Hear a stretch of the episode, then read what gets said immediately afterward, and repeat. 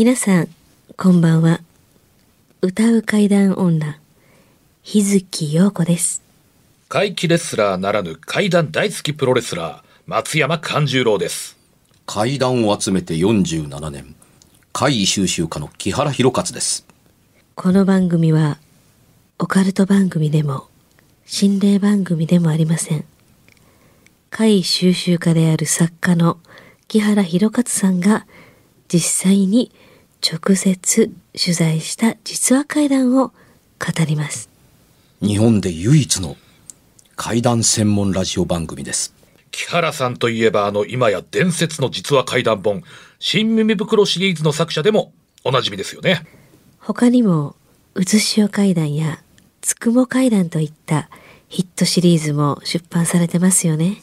その木原さんによるこの世のものではない話、もののけの話、不可思議な話といった実話怪談を季節に関係なく毎週聞くことができるなんて、怪談マニアにとっては夢のような話ですよね。夢どころか悪夢よりも素晴らしいことですよ。それでは、あなたが最後まで無事にお聞きできることを祈ってます。怖い水曜日、存分に味わってください。9月に入りました皆さんちゃいましたえ、もうえね。もう9月なんですか？そうですよ。今まあ8月1日やねんけど9月に入ったんです未来を語る予言未来をなんかね、もう笑けてきますね。なんかもうここまで来るとね。いや、外暑いのに。マジっすか。うんいや1ヶ月ずれていると、はいあのー世の中の状態と放送の内容が合わへんという弱点を抱えてるんですけれども、今年ね、ええあの梅雨の時期に台風が一つも発生しなかったん。ですよ。で、これ経験則の話ですので、あのーまあ、気をつけていただくにこうしたことがないという程度で、あのー聞いていただければと思うんですけど、え梅雨時に台風が少ない時、ん日本に来ない時、ええ秋にすっごいでっかいのがやってくるという可能性が高いという考え方を持ってるんです、私。ー、秋というと10月とか11月。これから、これからく台風シーズンなんですよ、9月から。9月以降。はいはいはい。9月以降まあ、9月、10月ぐらいですかね。はですかね。うん、でもこっからすぐに台風シーズンに入られたら、あれですよ、あの、今年めちゃめちゃん長い梅雨で、8月まで、は7月いっぱいまで梅雨引っ張っといて、1ヶ月の8月ををが過ぎた後、あのー台風と秋雨前線と言われたらちょっと嫌ですね。嫌ですね。雨ばっかりで。なかなか救いがないですね。本当なんか。日照時間がなさすぎて、雨が多すぎると、野菜が育たないので高鳴ってしょうがないことも交えあ含めて。農家さんも大変や、ほんならもう。うん、だと思います。で、それでなくても、あの、洪水で大変だったら困るわけだし、長距離台風が来られたら、まあね、あ雨もそうですけど、風が。しかも、おおむねね、あのー経験則ですけども、秋に来るでっかい台風って割と、あの、コース的に関東を直撃するケースだとか、あのーね、和歌山県あたりから上陸していって、その、お北海道抜けていく系の台風が来るような考え方があるので、うんまああの、ちょっと大変かなと思うところです。それでなくても、去年は千葉県が、あの、ずっと台風で2年連続大変だったので、あの、うんうん、COVID-19 の、あのー感染拡大だけでも大変なのに、あの、どういう弁でしょうね、その、危険を避けるために、あの、避難所に皆さん集まったら、そこに感染の怖さが待っているという、ねとっても辛い状況下にあるので、えー秋口からは、あの、あまり大したことが起こらないように願ってやまないとこですけど、感染症は10月下旬から11月にかけて再び拡大する、します。うん。これはもう、あの、ウイルスである以上は、あの、寒さと乾燥が重なると、あの、インフルエンザと同じそうですねまたことが起こるのでこれにインフルエンザの、の今年もやってくるインフルエンザが重なると思うので、大変な年末を迎えようとしている2020年だったりします。こんな2020年になるとはね。まさかですよね。いやー、本当ですよ。あのー本来だったら、すごかったね、カンちゃん、オリンピック。うんねえ、みたいなね。うん。ということになってたはずですから、こんなに金メダルたくさん取ったんだ、ね、佐々木くん。とか、うん、あの、新体操どうやった陽子ちゃんみたいな話になってたかもしれなかったりするのが、本当に来年あるの？というまんまに向かうという、えースポーツの秋の第一歩。気が抜けないですよ本当に。まだまだ。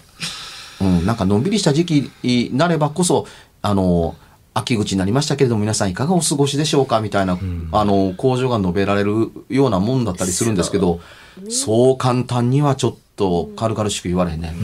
ただでもやっぱりファンの方々とお会いできないこういう時だからこそこのラジオという媒体でのね安心感というのはやっぱりより強く思いますね。まあ、あってよかったね。僕ら本当にステージ人間だったりするので、この番組なかったら、あの、多くの人に語りかけるといううう間口、場所、方法論が、まあ、ないっちゃないので、うん、あのーちょっと、こういう収録させてもらえるのって、いつにも増してありがたいね。加えてもう非接触の代表格みたいな。そうですよねうん。ほんまやね。だからやっぱり心置きなく聞いてる皆さんには楽しんでいただきたいですね。そうですね。はいじゃあ、今回どっから始めるの？日月さんの方になんか一枚お置いてある私のから、それ方にもおはい便りがね、来てるんで。はい。それじゃあお願いしようかな。はい。はい、聞かせてください。はい。堺の夏目玲子さん。えな夏目玲子ちょちょもう一回。うん堺の夏目玲子さん。堺市の、大阪の堺市。そうですね、その堺ですね。夏目？玲子。玲子さん。玲子さん。多分夏目友人帳の、そっちの夏目玲子さんですよ。あ、はい。うんね、親近感湧きますね。はい。はい。にゃんこ先生が言うから間違いないでしょう。はい。モノマネができませんみたいな。これは私が30年前、長男を出産した時に体験した出来事です。うん。私は二人部屋の病室で、赤ちゃんは新生児室で別々に入院生活を過ごしておりました。ん病棟横の搾乳室に通いましたが、同室の方は難産で、赤ちゃんは未熟児で保育器から出れないため、搾乳だけの毎日でした。体調も優れない様子だったんで、同室ながら挨拶する程度でした。ある夜、お隣のベッドで薄明かりの中、締め切ったカーテン越しに赤ちゃんに搾乳されてる姿を、シルエットと赤ちゃんのおっぱいを吸う音で確認しました。赤ちゃん保育器から出れたんや。いっぱいおっぱい飲んでるわ。と、安堵の気持ちで、一言ながら嬉しく思いました。私はいつの間にか寝入ったみたいで、翌日、お隣のバタバタとした物音で目が覚め、カーテンを開くと、お隣が産婦人科病棟から、えー婦人科病棟に移るとのことで、看護師さんが慌ただしく荷物を移動させてました。不思議に思い、部屋担当の清掃の人に伺ったところ、昨日、未熟児の赤ちゃんがお亡くなりになり、産婦人科での入院は辛いから、婦人科に移動されたと。昨夜見た赤ちゃんに授乳させてるシルエット、そしておっぱいを吸う音、何だったんでしょうか。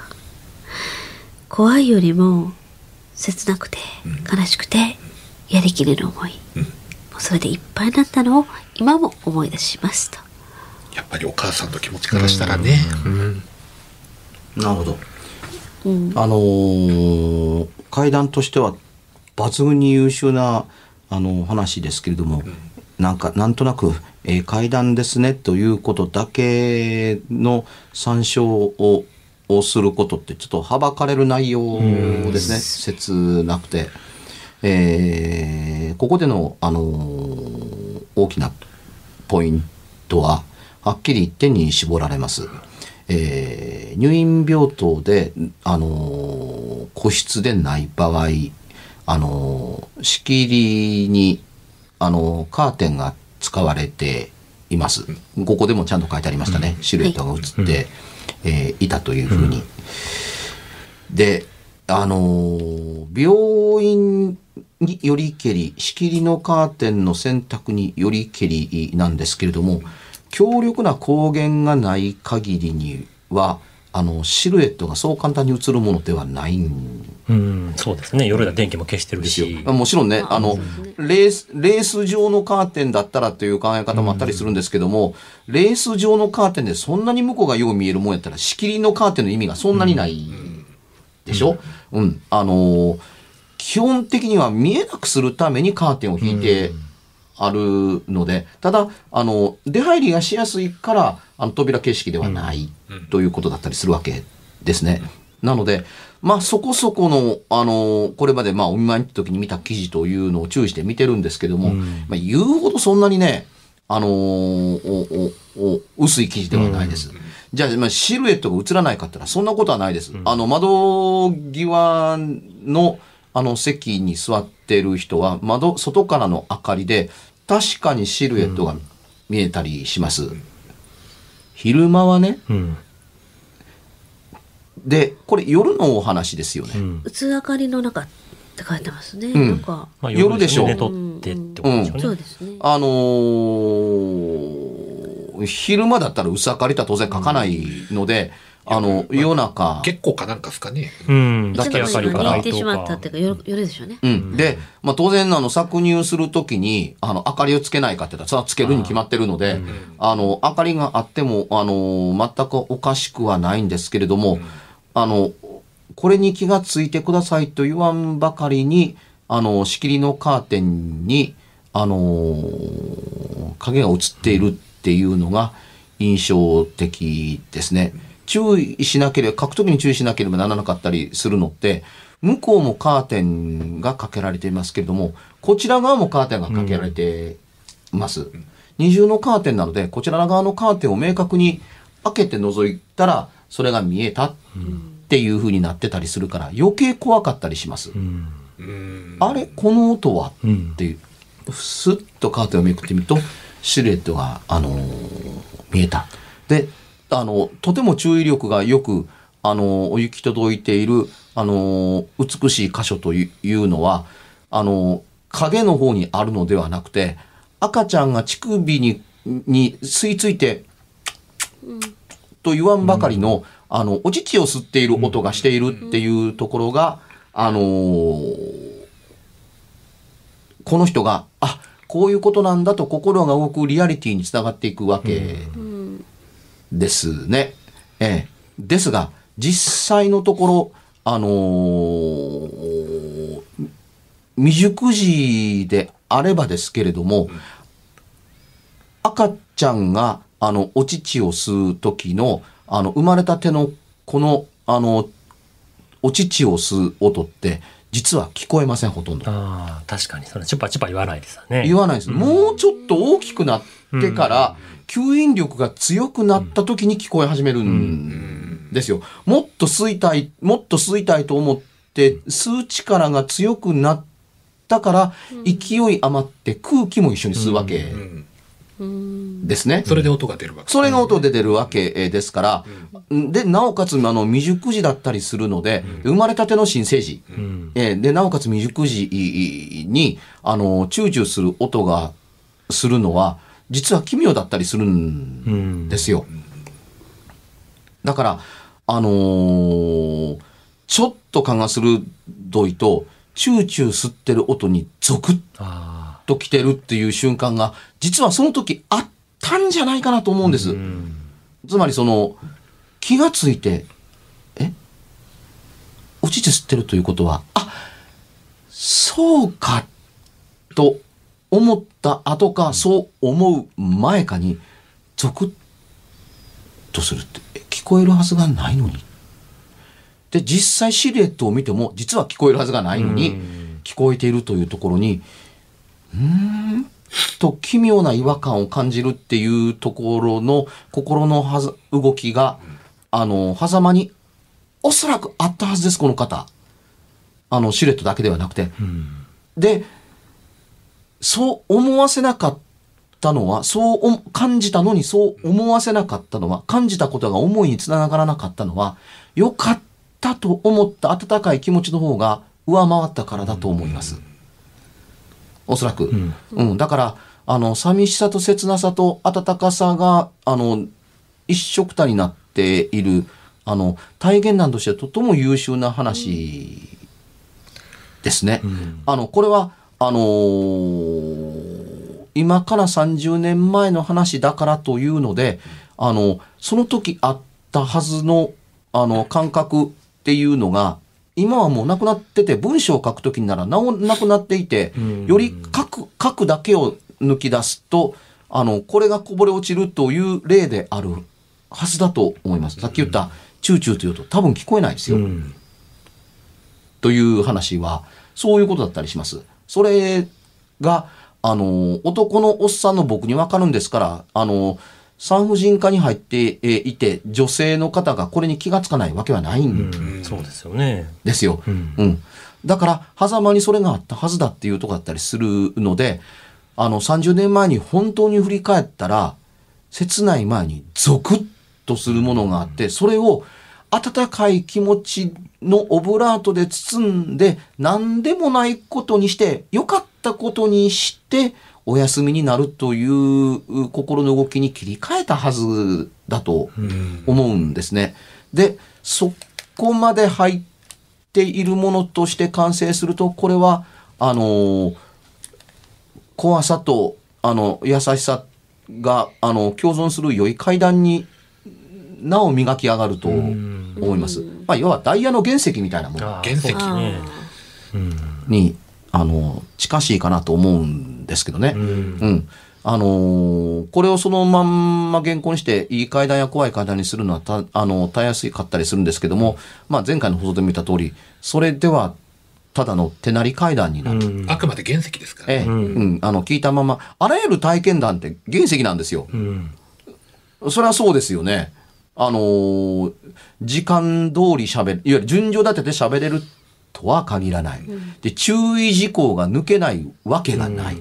あのー注意してるのが、好きな人と、このジャンルが、うん。好きでない人ととは同じ感性なわけはないうん。ので、うん、時として、あの、階段を集めてたり、階段を語るという人よりも、体験者の方が優秀な、あの、洞察力、直感力、観察力を持ってたりする可能性はあったりしますからね。うん。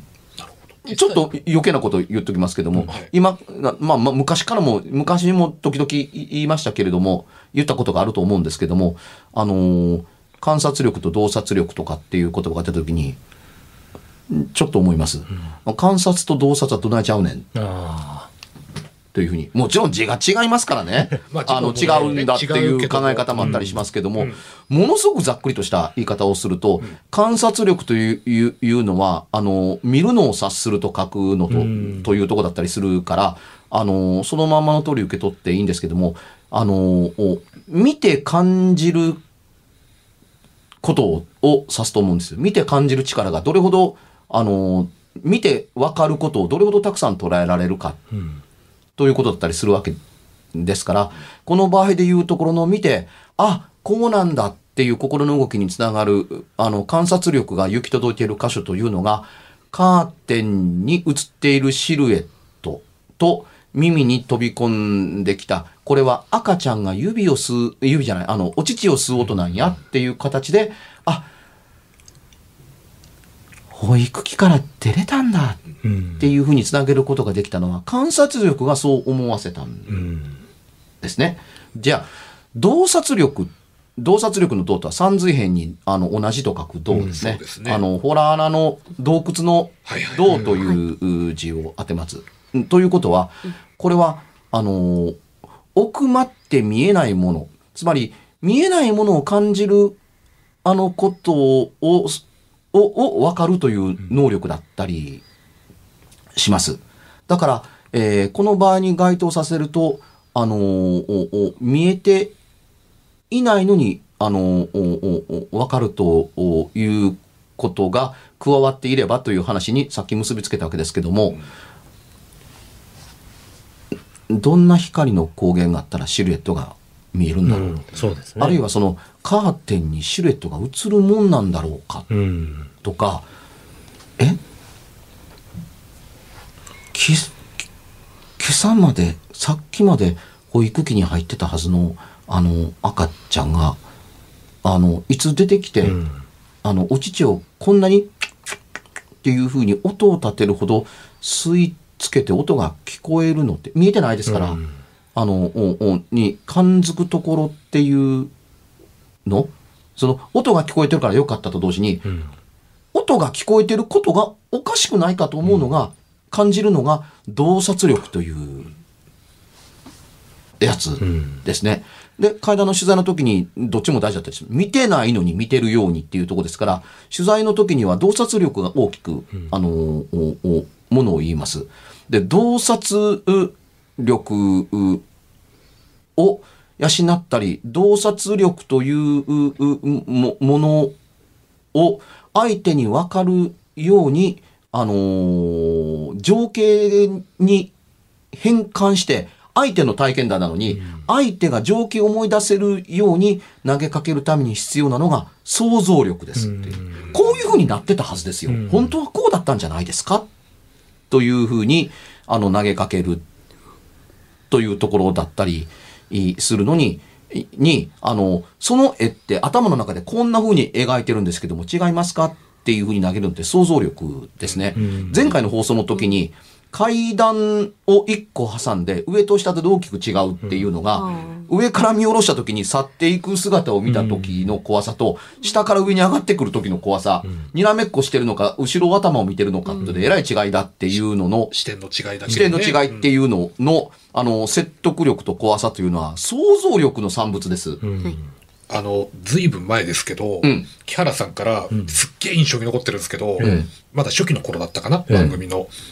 その、こ、もの、電柱の影から子供を狙ってる口裂け女のん。後ろ姿想像してごらんって言われたんです。よ。うん。うん。で、拙者は素直に、うん、なんかバカみたいですねって答えたんですけど、ただそこで初めてやっぱそのうん。視点の切り替えというか、うん。口先女のアイデンティティは表にしかないから、うん。背中の、表の目撃者がこんなにあるという、あの、都市伝説なのに、あの、覗いてる後ろ姿の、おの目撃の都市伝説がないってそう、素直、いうのは。素直な感想言ったんですよ。だからなんかバカみたいですね、つって。そう。う んなんかね、その通り。何してんのやろ、この人、つってね。なんかのストーカーかな。そう。うん。あのーこれに対峙する、口先女に対峙するのに引っ張り出されたら迷惑かもわからないですけどもね、幸運の女神様というのは正面しかないんですよ。おー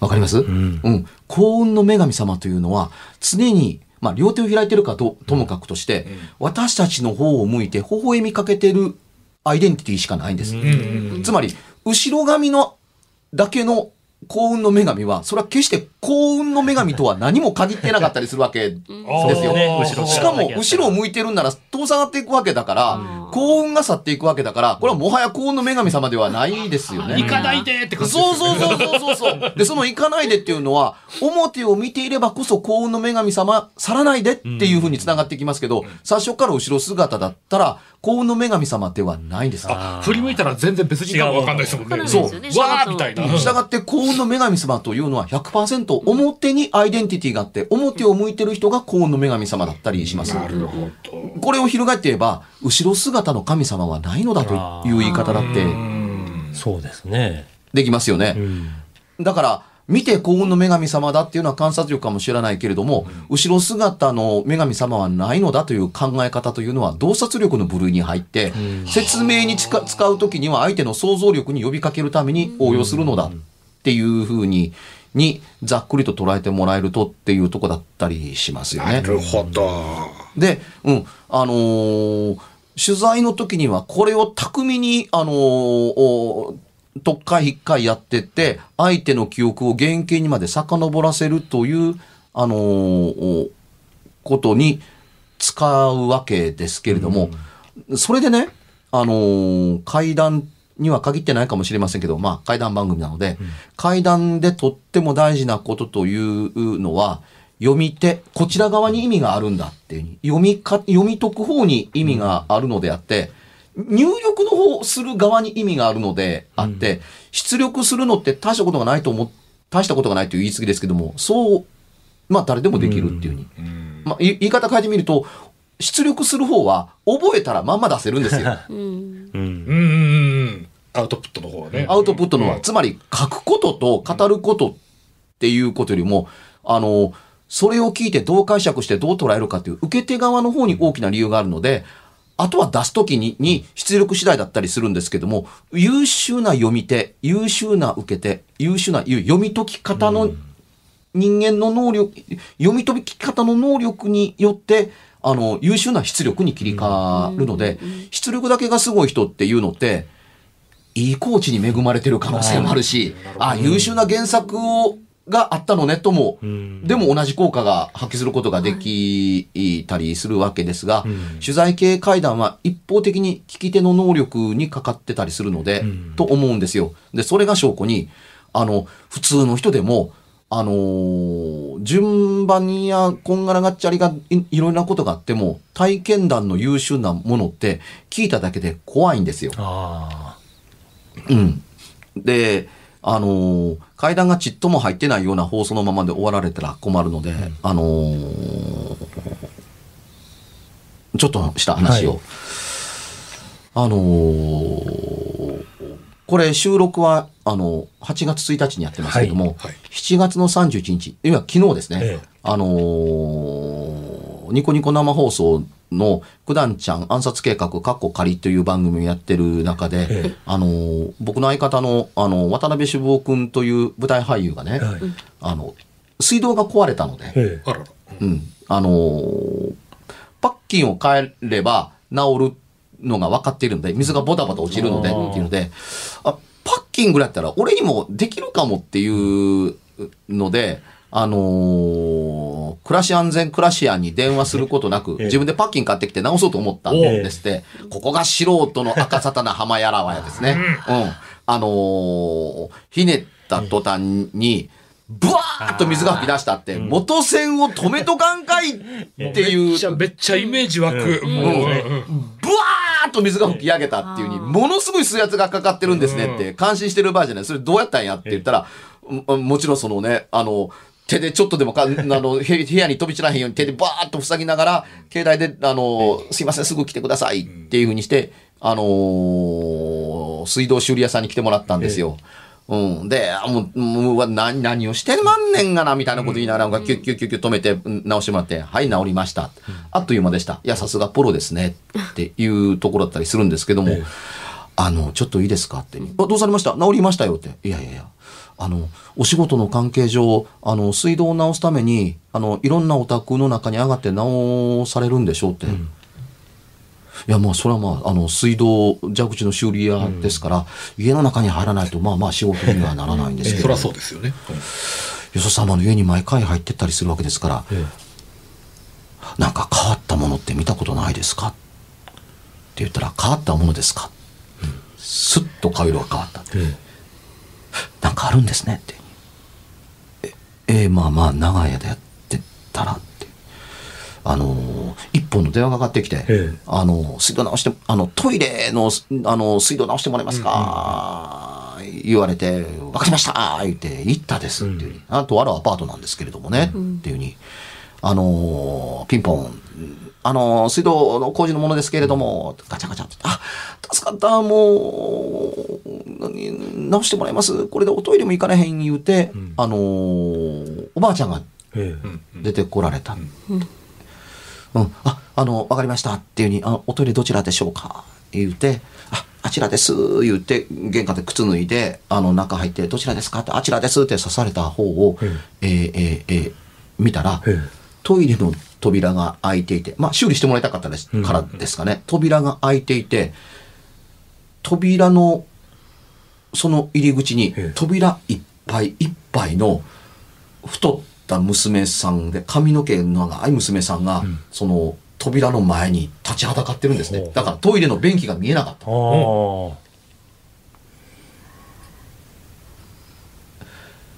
トイレがあちらって言われて、トイレ側の明らかにドアが開いてるところに人が立って塞いでるという。ええ。あの、まあ、それぐらい大きな娘さんなんですって、トイレの幅と同じだったりするので、後ろからの光を遮ってたり、シルエットになってるから、一瞬、えっと思う。直してほしい場所って隠すもんじゃなくて、うん。見せるもんでしょ扉まで開けてるぐらいだからっていうとだだとこだったりするから、と息を飲んだ瞬間、その娘さんがススーッと消えてなくなってトイレが見えたんですって。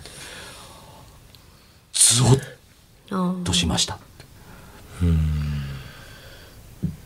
ところがおばあさんの様子が普通なのでえさあさあ、入って直してもらいますって言って促せるように、あ、あ、あ、はい、と思いながら、怖いなと思いながら、あの、トイレの、あの、水が流れるのの修繕、あっという間に終わりましたって。終わって、あの、娘さんがいらっしゃいましたよねって。あのね、なんか上半身と下半身が白と黒でセパレートになってたって言ってたかな。へー変わった娘さんやなと思ってあっという間に消えてなくなるっえていうふうに白っぽい下と黒っぽい上やったかな、ええ娘さんいいいらっしゃいましたよ。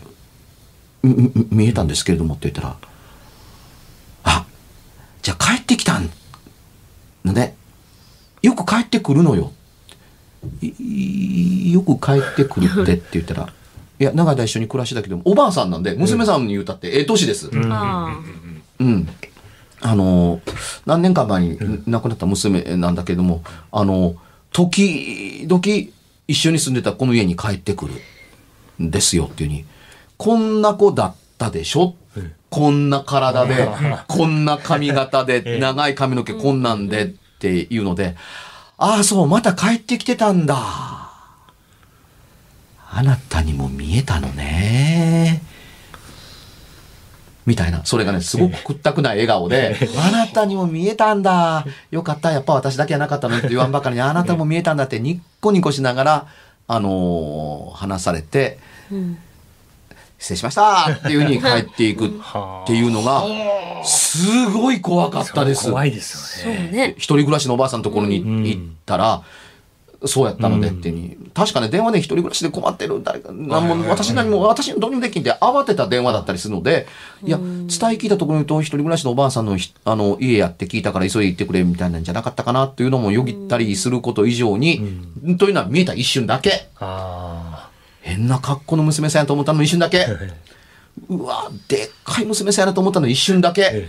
うん、すべてはスッと消えてなくなった時に、うわ、この世のもんじゃないっていうのがあったの、あったから、ただおばあさんに打ち上げていいもんかどうかだけれども、おばあさんも挙動がおかしいのでっていうので、どうかされたの？って言って、いや、あむ、む娘さんがって言ったら、そっから先全部おばあさんが喋ったって。ははあ、よかった。今日はどうもありがとう。みたいな怖がれよっていうとこだけれども、ええでもついつまがってる。よく帰ってくるって、時々帰ってくるのよっていうふうに、トイレに帰って帰ってくるとは限ってないんですよ。ああそうたまたまトイレの前におったねそう、それはじゃ、あ、今日はたまたま、今日はトイレの前にいたんだってぐらい。あうん。でね、これを聞いた僕が、ハッとするっていう。ええつくも階段や市民袋に書いてない話があってね、っていうわけがあって。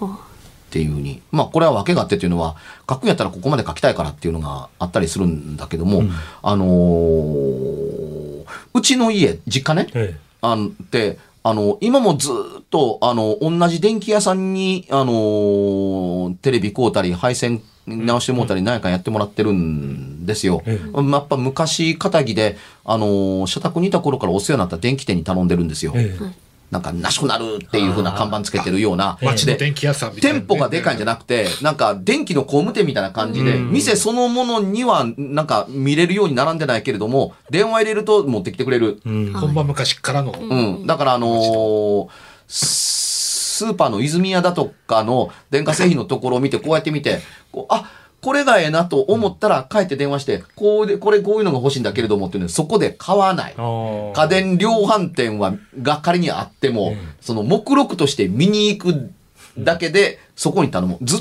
とそこに頼むっていう。で、あの、うちのテレビの場所を移動するために、あの、ね、配線工事を変えてもらうとき、いわゆるアンテナコードですね、の場所を変えてもらう、う、う、う、う、時の、あの、やったかな。うんえーの工事に来てもらって、まあ、あの、な難しい工事でもないので、あっという間にまあまあ終わるわけですけど、終わった後で、なあなあお、おちょちゃん、あのーなんかよその家に行ってこうやって上がって直すことってようあるやんかって、あるよ昔から、何やってると思ってんねん。うんうんうんうん。なんか、うわ、なんやこれって怖い体験したことない？って言ったら、ああ、ひろかつくんそういうの好きやもんな。あるよ。一個だけでも教えてくれへんって言ったら、のぶちゃん一番怖かった話しようか、言うて。昔なって。あの、昔というか、そういうことをずっとやってる、そういう顧客さんがいっぱいおるんやんか。うん、だから、あの、電話一本で、あの、蛍光灯を買うのと同時に蛍光灯変えてくれへんかっていうのがワンセットの。おばあちゃんからの依頼が、うんあの、ようあるっていうに。いや、昔は若かって自分ででもできたかもわからんけれども、あの、もう今となってはその、ね、あのー脚立踏み台の上に立って、ね、電気変えるの怖いからって来てくれるみたいなもんで、で、蛍光灯変えてくれるって分かりましたっていうふうに。だから、誰々さんで蛍光灯変えてくれるっていうだけで、まあ、蛍光灯分かるんです。分かるんやでっていうのって分かる方も分かるみたいな。ほんで、蛍光灯持ってって、で、あのーね、あ小さなアパートに入って、あ、あの丸い蛍光灯変えたらええねんなと思って、こうね、あのー脚立を出して、でこうやって変えようかなと思って、両手をこう万歳して、で、とこう取り外して、新しいもんつけ、新しい蛍光灯に変えようかなっていう時、そこ、下に、あの、おばあちゃん見てるわけですよ。うん、で、いや今から変えますよと言わん、うんうんうんうんばかりに、こう、おばあちゃんを見たら、おばあちゃんの肩越しに、えあの、踏み机ってわかります、ええ。文章、引き出しが2つとか1つしかないような、あの、どういう意味でしょうね。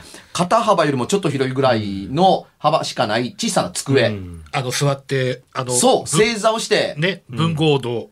文豪そう、なんかこう、夏目漱石が、太宰治がか座って正座して書いてそうな机。江戸川乱歩とか。そうそうそうそう、わかりやすいね。ほんまか、お前見たんかっていう話してますけど、うん、イメージイメージ。踏み、踏み机がはい。ある。うん。これもう、ドア開けて入り口から入った時からもうずっと見えてる。えそこに置いてあるのも長い、うん、しょっちゅう行ってるから、あの、しょっちゅうというか長い間見てるから知ってるっていう。それが自分の万歳している脇の下のおばさんのその向こうの踏み机が見えてる踏み机、さっきまでなかった。え何にも上に置いてなかった踏み机に、胸像があるんですよ。胸から上の、ん。え、それ、石膏かなんかできた？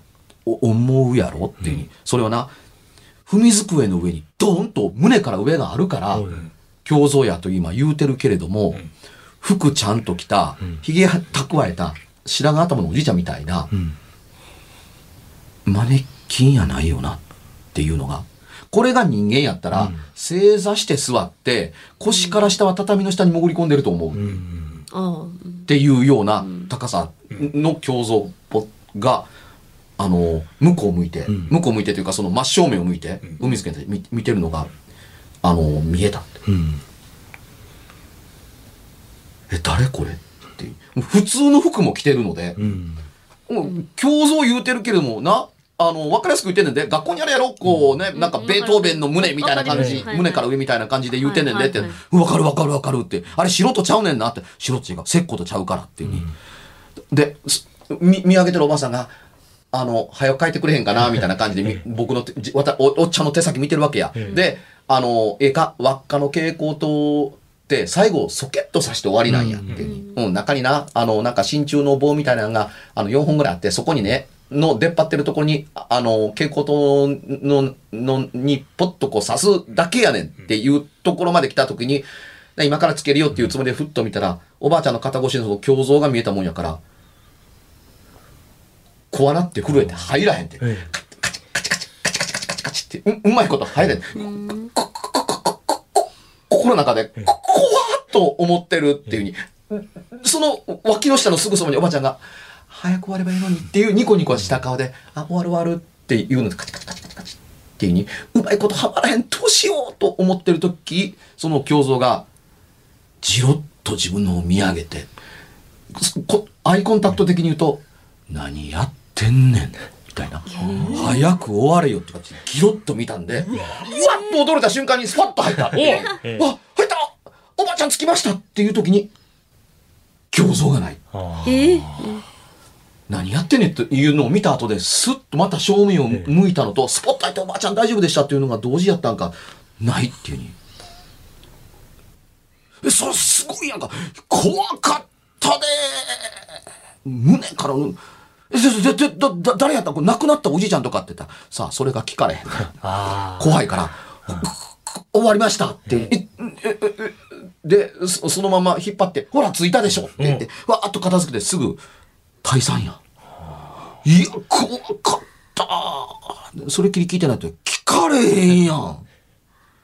一人暮らしのおばあちゃんが何怖い話するのやめてー言って言って怒られたら、どうすんの大事なお客さんやのに、お得意さんやのにって、うん、うん、うんそうやね。っていうふうに。え気にならへんって、いや、今も気になるよって。うわ、思い出して、うわ、怖っ。みたいなふうに、その話を聞いて、思い出したけれどもっていうので、で、これ、書くときに、あのーいや、うちのつながり、親父のつながりでだとか、電気店の名前、おっちゃんの名前入れたいなと思うのが強かっていろいろあって、あのー書かれへんかった。だからこれ、尼崎の話。へえ。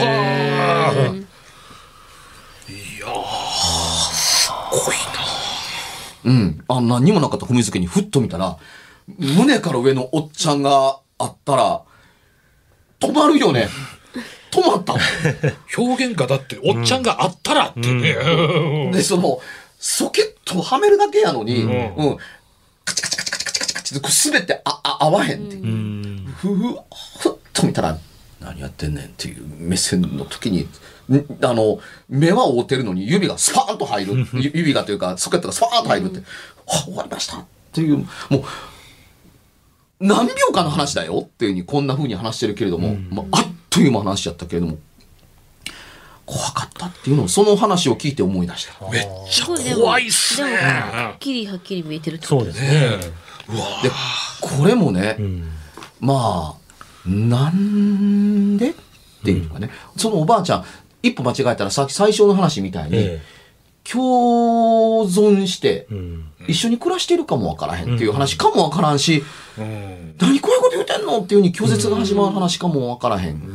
そう言われへんわねん本人うん、だから、人によりけりやね。あの、体験者側に寄り添ってると何も言われへんかもわからんし、体験者が見とって何か聞いて聞いてくるかもわからんし、体験者のことを考えるとこちらから言われへんし、体験者の安全を考えるとこちらから聞くべきかもわからへんし、あのーどう捉えていいんやろなっていうところに階段の妙ありやね。どの視点で立つと、あの、いいのかっていうふうに思うところありやね。視点ね。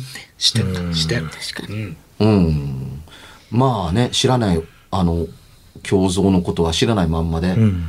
うん、こんな人でこんな姿人知ってるなんて余計なこと聞いたら、なんで稽古と買いに来ただけなのにそんなこと聞いてくんのって言われたら、えうん何かあったでしょって言われたらっていうふうに、いや、あの、いね、痛くない腹探られるのも嫌でしょっていうところが自分の中にあったら、やっぱり、あの、オーダー通り、蛍光灯が終わって、蛍光灯を変えてっていうことだけで、済ませて帰っていくのが元の日常に戻してあげたんですよっていうところで終わるのが、えー日常と違うのっていう考え方もあるっていう。困ってたら打ち明けてくれるやろと思いたいやん。え。うん。うん。うんうんうん。ね。番組では別冊怪談ラジオを販売しておりますちょっと普通の地上波のラジオでは放送できない僕の体験を、あの、語っています。二度と本の形でまとめるつもりのない話が入っていますので、ぜひお聞きになってくださればと。どうやったら帰るの？詳しくは、ラジオ関西の怪談ラジオのホームページをご覧になって、ぜひともお買い求めいただければと思います。今夜はいかがでしたでしょうか？何もなければいいんですが。え？ちょっと、あなたの城、誰ですか？番組ではお便りや感想のほか、あなたが体験した怖い話や、あなたが聞いた身近な人の不思議な体験、また、怖い写真や、曰く因縁のあるものなどもお待ちしています。メールの宛先は、階段アットマーク jocr.jp、k-a-i-d-a-n アットマーク jocr.jp。